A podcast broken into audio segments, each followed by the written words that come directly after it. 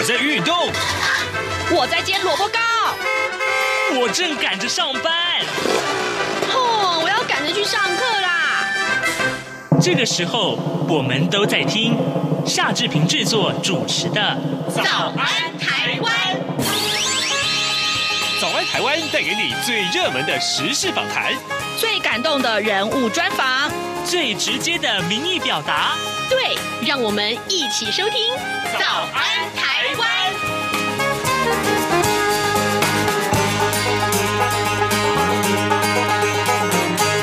早安，台湾！我是夏志平。今天是二零二二年的六月二号，星期四。今天呢，我们待会儿要跟东吴大学政治系刘碧荣教授来连线啊，谈一谈重要的新闻外电。当然啊、过去我们看到这七天以来啊，呃，美国的中国政策啊，还有中国的外交，还有呢，就是乌克兰的情势，都非常值得大家来关注的。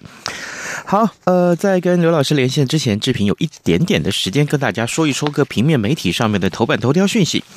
今天我们看到啊，三大报的这个头版呢，并不是在头版头，是在头版上面都关注了这个话题啊。志平也觉得这相当的重要啊。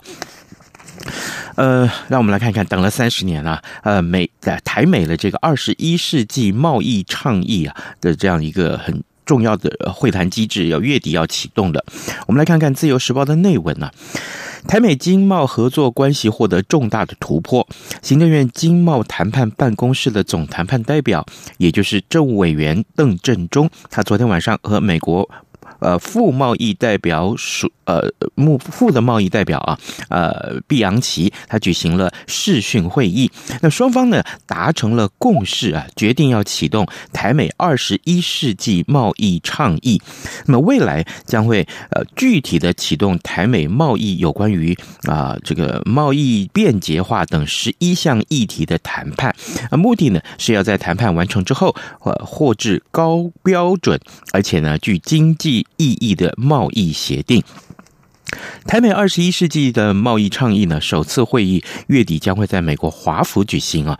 为了迎接台美具体经贸谈判，邓振中坦言呢，他等了三十年啊，希望呢未来台美能够签署一个呃或多个协定啊，但是呢还不涉及关税的减让。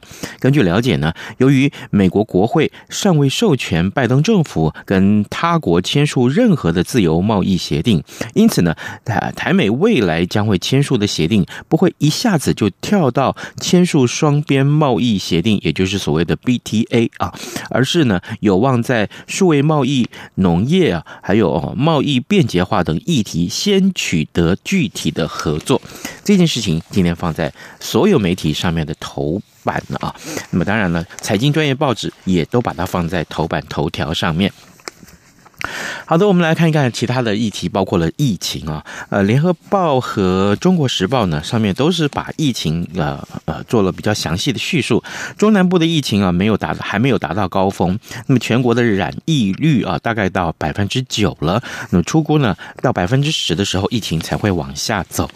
好啊，这是昨天新增加了八万八千两百四十七个本土个案，那么两百四十例的中重症的个案呢，有一百二十。二例的死亡个案，那死亡个案里面包括了两例的婴幼儿，啊，分别是出生一个多月的男婴，还有五个多月的女婴，啊，通通没有就医，就在家死亡了。其中呢，一个多月大的这位男婴呢，在发烧隔天之后就死亡。那么这是年纪啊，目前来讲年纪最小的死亡案例。这是呃，《中国时报》和《联合报》为大家所关注的，但。自由时报上面用另外一个角度来关注疫情，疫情的严重让这个呃，我们礼拜一所探讨的这个旅游业啊啊，其实受到了重创。那边境呢，因为新冠肺炎疫情的影响而封闭超过两年了，重创了我们的观光业。那交通部观光局啊，就昨天宣布说，观光业啊，振兴补助从原定的九月要提前到七月十五号实施。国人呢，呃，平日住宿合法旅馆或者是民宿，每房每每晚最高补助是一千三百块钱，每个人限用一次，先抢先赢。那特色团游的部分呢，每团最高补助是旅行业三万块钱。好，这是一个好消息，也在这里告诉大家。现时间是早晨的七点零五分零八秒了，我们要先进一段广告，广告过后呢，马上就回到节目的现场来。哎，你知道吗？侨委会今年的海外华文媒体报道大奖开始征件了，真的吗？没错，今年是以全球变局下的变与不变，发挥海外华媒影响力为主题，总共规划平面、网络报道类、广播报道类、电视影音报道类三个类别奖项。不止如此，还有全球新闻志工限定的侨务电子报新闻报道特别奖。只要你是侨务电子报的新闻志工，而且报道作品有在侨务电子报刊登过就可以报名喽。那参赛作品只要是聚焦台湾、报道台湾，而且在限定刊播期间于中华民国境外媒体平台刊播就可以了吗？没错，把握时间，在七月三十一日前上网完成报名。那我赶紧上二零二二海外华文媒体报道大奖官网查询相关征件规范，网址：https: 冒号双斜线大写 clj。A O M 的大写台湾 dash 大写 W O R L D dot net。以上资讯由中华民国侨务委员会提供。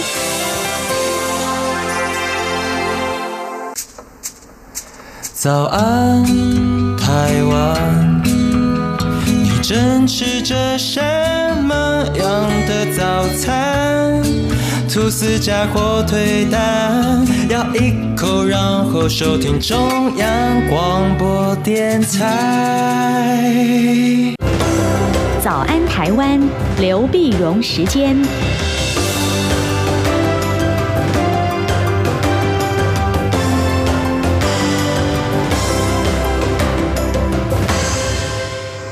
这里是中央广播电台台湾之音，您所收听的节目是《早安台湾》，我是夏志平。今天是礼拜四啊，所以我们要进行的是呃刘碧荣时间这个单元啊、我们要呃跟东吴大学政治系刘碧荣教授来连线啊，来看一看啊，这过去这几天以来，我们看到有哪些重要的新闻大事。当然呃，在呃好啊，那这个我们已经跟老师连上线喽，老师您早，早，各位听众朋友大家早，谢谢。谢谢谢老师一早跟我们的连线，老师啊，这个我们先来看一看啊，这个美国的中国政策啊，呃，美国国务卿布林肯在华盛顿发表了一个中国政策的讲话，我想先请老师跟我们来分享这份讲话里面重要的内容如何？当然啊，牵涉到很重要的这个两岸关系，请老师告我们告诉我们。是美国呃，美国布林肯呢发表中国政策讲话呢。那么他的他的几个重点啊，那第一个还是讲是，当然美国并没有并没有想要呃呃推翻的呃跟中国是说进行新的冷战呐、啊，或者说刺激中国啦，但是呢，他也晓得说，他也强调说，美国没有办法改变中国的行为。没有办法更新过，但是呢，可以改变战略环境来限制中国这这样具有侵略性的一个行为，就是改变战略环境。那么改变战略环境，他所强调的就是所谓战略环境，就是整个周边的战略周边的一个情况。他强调的是呃投资，呃那么讲的是结盟，讲的是竞争这三个方面的，那么来塑造美国整个的对中国的一个政策。呃，是的，好，OK，谢谢老师。那么当然，呃，就是最近啊，这个两岸关系啊，特别是在呃拜登总统的这个亚洲行之后，有了非常啊、呃、不一样的一些关注啊。我想请教一下老师，就是那布林肯他的这个谈话，跟拜登总统所谓的这个印太战略的整个架构之下，有一些关联吗？或者是什么样的脉络呢？对。我们可以看得，我们可以看得出来它的整个情况啊，因为他这个呃，布林肯呢强调说，哎，他的这个呃重视的是一个战略环境，从这塑造的战略环境，战略环境呢，战略环境包括什么地方呢？那呢，当然是从东北亚一直到南太平洋，南太平洋，所以我们就看到的是整个铺开来是整个棋盘呢，整个棋盘呢，所以也有人讲说是从东海到台海到南海到南太平洋，这是三海一洋嘛。嗯，那海洋，那这样子一整个铺下来，所以你就可以看到拜登他现在走，呃，比如说在呃前阵子我们看到拜登，当然他往他这种东北亚，东北亚他在他不管是在韩国或者日本，那他都强调的整个，当然就谈到台海的问题啦，谈到谈到强化他印太的一个战略嘛哈。那跨的印太怎么看？在开完以后呢，你看就前几天，呃，就是就前一两天他还跟纽西兰的总理也有谈，跟纽西兰这么远的地方谈，那也谈到说台海的问题，嗯，这也就是呃非常重视台海的这个安定啊。那么他几乎能够把他能够结盟联络上的这个盟国呢，都把它联合起来，然后做台海的这个安定的一个一个一个布局。嗯，那么当然包括这个我们先前所谈到的印太经济架构，印太经济架构那那也当然印太经济印太经济架构呢，人家讲说呃东南亚国家可能觉得还不够啊。但是呢，他起码是想说，用透过经济的说，然后能够逐渐的填补过去跟区域国家经济交往的一个缺口。嗯，因为他没有加入，没有加入 C P D B P 以后呢，那个缺口还在。那怎么样的加来一波一波的？我觉得这是一个呃外交的布局啊，常常都是不是一个动作，它是一个系列。嗯，那这样的一个系列的，就是我们看到亚太的这个外交呢，其实是轮轮番上阵的，轮番上阵，一个一出戏又一出戏的这样演出来，这是一个重点。是老师，我们最近的今天早上才看到，昨天晚上的一个最新的一件事情，就是台美达成了贸易倡议这件事情。刚刚我在节目一开始的时候，也跟呃听众朋友分享了。呃呃，我们的贸易总谈判代表呃邓振中说，他这等这件事情等了三十年了。当然，呃，在嗯台湾没有办法成为印太经济架构的创始成员国的这样的一个前提之下，我们看到呃也宣布了一个一个这样一个重大的成就，台湾和美国要在月底的时候，六月底的时候要展开一个重大的这样的一个谈判。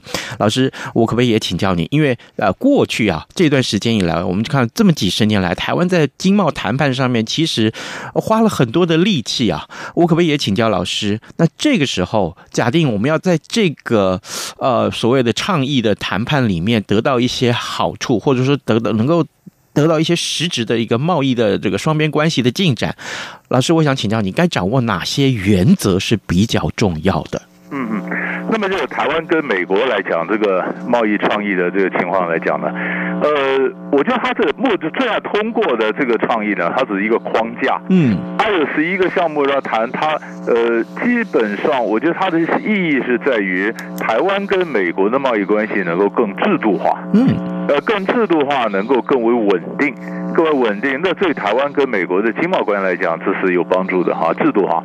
但是制度化的框架要落实成为具体的协议，那么就是我们台湾最想要的是个自由贸易协定。对，那么呃呃，这个中间可能还有一段距离。嗯，还有对，就是还有个谈判了。那邓振中他也他也讲嘛，他说这个我们的谈判很难定时程嘛，啊，很难定时程，那是很兴奋的。所以你看他所有讲的很兴奋的原因，不是说我们谈成什么具体结果，对，而是说从此台美的关系应当就可以更加有这个。呃，贸易关系更加有制度化，呃，就就是更稳定、更保障，就是这样的。那现在要把它变成具体的呃食物呢，可能还需要大家更加的努力。是，因为任何的东西开放呢，可能我们内部的经济调整都需要付出一点，多少付点耐心，还有一点经济的冲击，这大家得心里要准备的。是，没错。各位听众，现在已经是早晨七点十三分四十秒了。呃，抱歉，因为连线效果的关系呢，我们先跟老师啊。呃呃，挂断电话，我们用另外一个方式来跟老师连线。不过呢，这段时间我们也先请各位啊、呃，先收听一段广告，广告过后马上重新跟老师连线喽。哎，你知道吗？侨委会今年的海外华文媒体报道大奖开始征件了，真的吗？没错，今年是以全球变局下的变与不变，发挥海外华媒影响力为主题，总共规划平面、网络报道类、广播报道类、电视影音报道类三个类别奖项。不止如此，还有全球新闻志工限定的侨务电子报新闻报道特别奖。只要你是侨务电子报的新闻志工，而且报道作品有在侨侨务电子报刊登过，就可以报名喽。那参赛作品只要是聚焦台湾、报道台湾，而且在限定刊播期间于中华民国境外媒体平台刊播就可以了吗？没错，把握时间，在七月三十一日前上网完成报名。那我赶紧上二零二二海外华文媒体报道大奖官网查询相关征件规范，网址：https: 冒号双斜线大写 c l a o m 的大写台湾 dash 大写 w o r l d net。以上资讯由中华民国侨务委员会提供。这里是中央广播电台台湾之音，您所收听的节目是《早安台湾》，我是夏志平。此刻时间早上七点十五分二十四秒啊！刚刚因为连线的关系呢，我们暂时哦换了另外一个跟刘老师连线的方式。老师不好意思，让您呃这个休息一下。好，好，没问题。好，谢谢老师。哎，现在下午不错啊。呃，我们来看到前一阵子，呃，这上个礼拜我们国所关注的拜登总统的亚洲行啊，当然对。中国的这个针对性是不言可喻啊。那么就在啊、可以说是几乎是拜登在日本、韩国访问的同时，那这个中国也跟俄罗斯有了军演。那在拜登返回美国之后，好，这个王毅就出马了。老师，我想请教你，那这段时间啊，这个王毅在这个所罗门岛哈等这个八个太平洋岛国进行正式的访问，这个访问想要达到什么目的？但实质上的效果如何呢？对，呃，我们晓得这个，我们刚刚才上一段我们才讲说，这个美中的或者在较劲啊，它的战略环境是从东北亚一路铺到南太平洋嘛。嗯，南太平洋最后王毅是五月二十六号到六月四号呢，到所罗门群岛、基里巴斯、萨摩亚、斐济、东加、呃，瓦努阿图、巴贝亚、纽几内亚、东帝汶的八个国家进行访问。嗯，还有还有跟这个。呃，密克罗尼西姆布罗尼西亚联邦呢进行云访问啊，还有呃什么科克群岛啦，还有这个纽埃啦，那么进行一些视讯的会议，这总共呢就是十个，十个呢。然后王毅当然希望能够召呃召开第二次的中国太平洋岛国外长会议的时候呢，希望能够推出来一个呃一个大的一个一个倡议区域性的协议，涵盖气候变迁、发展、安全，还有资料通讯合作等等。嗯。那么，那么当然，这次谈的时候呢，呃，我们但是在之前，你可以看到王毅他就是说中国大陆呢，他可以发给媒体的看得出来的这些文件呢，涵盖性非常多哈，很多呃，当然从经贸了到安全啦，到这个提供奖学金啦，到这个气候啦等等都有，都有。但是呢，但是但是你想在南太平洋国家最后谈的时候，这个。安全东西没有出来，没有谈，没有没有谈成，没有谈成，没有谈成。那当然就是因为这你你这里面第一个先看中国大陆的一个做法。那你在一开始的时候，你把大家期待提得很高，你说我要做这些这些东西。那可是南太平洋这些国家呢，就有人家就讲说，那，还没有谈呢，他协议就出来了。就是我们他们是表示，我们希望真正交朋友，不是大国来我这里玩大国政治。嗯，对吧？那就是我不愿意被人家当棋子在玩了。那么你你这里面就牵涉到说，中国大陆呢，它如果就中国大陆的角度来看，它这个操作呢就粗糙了一点。粗糙一点，理由很简单，南太平洋国家为什么要引进中国势力来平衡澳洲的势力？就是因为澳洲过去把这地方视为理所当然嘛。那理所当然都是都是澳洲的地盘，所以澳洲也等于分管美国的势力范围，澳洲的后花园，再交给澳洲来分管。那澳洲过去呢，整个做法感觉上就是盛气凌人，以上对下。那南太平洋国家那些就讲说，那你这么这么这么得意，我要引进另外国家来平衡你。所以中国大陆刚好它推动南南太平洋的外交，也在它“一带一路”里面一块。好，那这顺势中国的势力就进来了。那中国势力，中国势力进来，那想呢原因是人家不喜欢有大国盛气凌人，就你中国进来，你也是另外一个。由上而下的，我一个报告交给你们，大家去认可，那他们当然也就炸锅，也就反弹了嘛。好，也反弹。那可是你可以看到，这个这个白热化的这个外交战呢，就非常有意思。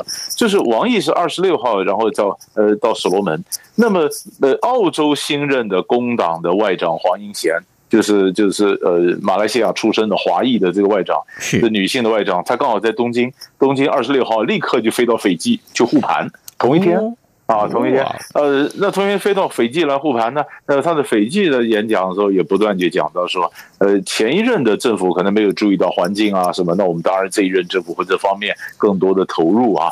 那么他也强调说，哎，你们不是有货物要进到澳洲吗？不是要移民到澳洲吗？那么这我都可以跟你谈呢。啊，那就这有新的管道让这些可以进到澳洲。那中国大陆谈的只是因为刚开始嘛。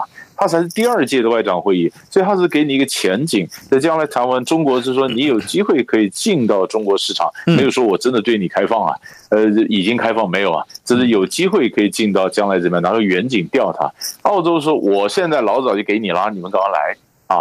所以我我们现在看到一个什么呢？就是这个南太平洋这些地方本来就是美国和澳洲经营已久的他们的地盘，那中国的势力算是一个侵入者。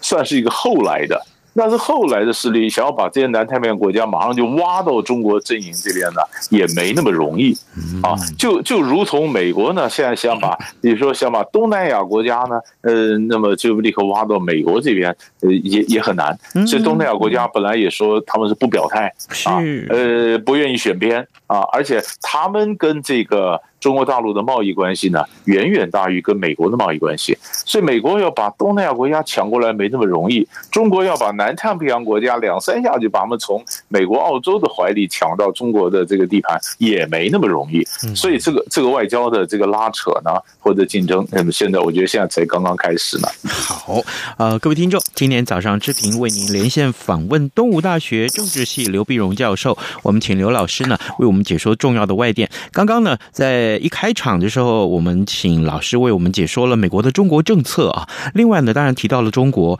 呃，中国的外长王毅啊，最近在呃。所罗门群岛等八个太平洋岛国进行访问啊，当然这个访问啊，我们看到其实评啊，所有的媒体其实给予很多的一些其他不同的评价啊。老师，我想最后我们来看一看这个乌克兰，从二月底啊，这个乌克兰跟俄罗斯战争开打之后啊，我们看到这个其实打到现在啊。每天还是很多的新闻，但是啊，这个战事到底什么结什么时候要结束？这真的是所有的人要问的这件事情。那这个又是这么的焦灼，那为什么这个会这样焦灼？其实这是他最关切的话题。可是我们看到啊，呃，法国的这个总统马克宏他在新当选，另外德国的总理肖兹，还有呢就是俄罗斯的这个普丁啊，我们三三方这个电话会谈，这三个人到底电话谈了些什么？对于俄乌战争的。的这个结束有没有什么任何其他的实质帮助呢？嗯，这目前看起来好像还没有看到一个尽头哈。呃，但是但是总是总是大家都希望，就是就是你你可以发现，慢慢的就是人家讲说，呃，俄乌战争慢慢有欧洲化或者地区域化。你交给欧洲国家来来解决，所以你看上个礼拜上个礼拜六二十八号的时候呢，马克宏、肖兹和普丁三方通话了八十分钟，八十分钟的，那么呃他们就呼吁第一个就是呼吁普京，你跟泽伦斯基啊进行认直接认真的这个谈判，嗯，好，那就呃第二个呢也释放这个。呃，亚速钢铁厂的也是俘虏的这个乌克兰军队两三千人呐，两千多人。他那个呃呃马里乌波尔的这个亚速钢铁厂嘛哈，那这个这个很大批的这乌军的俘虏啊。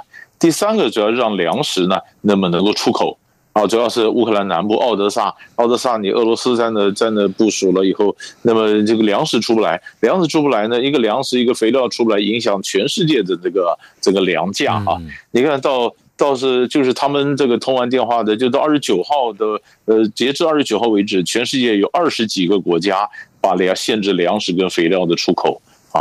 好了，那结果那三个那？不，那莫莫斯科怎么回答呢？普京怎么回答呢？普京回答第一个就是说，哎，我愿意跟基辅对话，没有问题啊，我跟乌克兰对话，但是他没有说普京要跟泽伦斯基直接谈，就是两国的可以谈了，但没讲什么时候什么方式，但也没有承诺说两国元首要谈，没有。啊，然后，然后，然后，第二呢？你说这个呃，换服啊，俘，他说那么这这个俄国当然我们以前谈过，俄国是不答应的。为什么呢？因为他说这些人是新纳粹啊，那也要先审了以后嘛，要怎么服？先审了定罪以后，如果再把他释放回去，那当然有可能。那现在当然都还没有审判，怎么可能放呢？啊，所以我我也我也觉得他不可能放，因为他必须要把这些人审判坐实了他们是新纳粹的罪名，这样子，普京他在表示他的入侵乌克兰师出有名嘛啊，然后第第三呢，就是从奥德萨这边这个出口，他说可以啊，没问题啊，那么我可以从这个黑海港口出口粮食，甚至我也可以增加，俄国说我增加我的化肥呀和农产品出口，可是前提是你们要解除点制裁啊。你老制裁我，我出不，我这东西出不去啊，啊，那也也也是也也也还是一个空的，啊，那基本上就讲讲了半天呢，就必须看。当然，我觉得背后努力还在了啊，嗯还在。可是我可是我们常看到，呃，媒体报道，就你刚刚讲的这个讯息非常多。对，那比较新比较新的讯息呢，俄罗斯说考虑到核子武器啊，你们别考虑，你别忘了，我是有核武的国家。是，你看他一方面跟你不要谈，一方面他在乌东的攻击呢。更加的加把劲儿，然后，然然后这个强强化的攻击，就拿一下一下一块一块地方慢慢拿下来了，啊，拿下来开始甚至乌东啊、乌南啊，这个发身份证啊什么的，嗯，呃，那就那就表示这土地呢，我我也我可能也不让了。是吧？那你说在这块地方，他一方面要谈，一方面加强攻击，一方面希望落实他的整个统治，就会有兼并的味道。那这怎么谈法呢？嗯，所以这这也是在美国，当然你也看到美国的也有，美国虽然也援助乌克兰的武器，但是美国武器它也限制长城的飞弹没有啊。对啊，因为因为如果说你围绕乌克兰武器，那乌克兰的飞弹可以打到俄罗斯本土，俄罗斯给你马上跳起来，那这个冲突就升高了。所以大家也不希望冲突升高。就希望把冲突限制在乌克兰境内，可是，在限制乌克兰境内的情况下呢，你怎么外交上去说服也没有用啊！普京也给你个软钉子打回来，所以你说要去要预测乌克兰战争会打到什么时候，其实现在谁也没有把握，也讲不个准啊。这样子来看，那真的是啊，这个就不但。不但本来预期是这个，也许是一个很悬殊的战力的这个战争，但现在没想到打成这样，而且是影响到全球，这真是大家始料未及啊！好，呃，各位听众，呃，今天早上志平为您呃来访问。东吴大学政治系刘碧荣教授，我们请刘老师呢在节目中为大家来分析了有关于呃这个美国的中国政策的一个最新啊的一个发展情势，就是国务卿布林肯在美国啊发表的这个中国政策的谈话。另外呢，呃，中国的外长王毅他出访了，还有呢就是乌克兰情势最新的一些观察。我们也想谢谢老师跟我们的分享，老师谢谢您，谢谢，谢谢，谢谢。从两岸、国际、历史文化与财经等角度透视中国的《这样看中国》节目，每周一到周五晚间九点三十分到十点在中央广播电台播出。如果您对《这样看中国》节目有任何收听想法或意见，欢迎寄信到台北市北安路五十五号，也可以透过电子邮件的方式。节目有两个信箱：二零二零。T i 点 o r g 点 t w，或是二零二零零二零三 n e w s at gmail dot com。再次谢谢听众朋友们的收听与支持，请持续锁定每周一到周五晚间九点三十分到十点播出的《这样看中国》节目。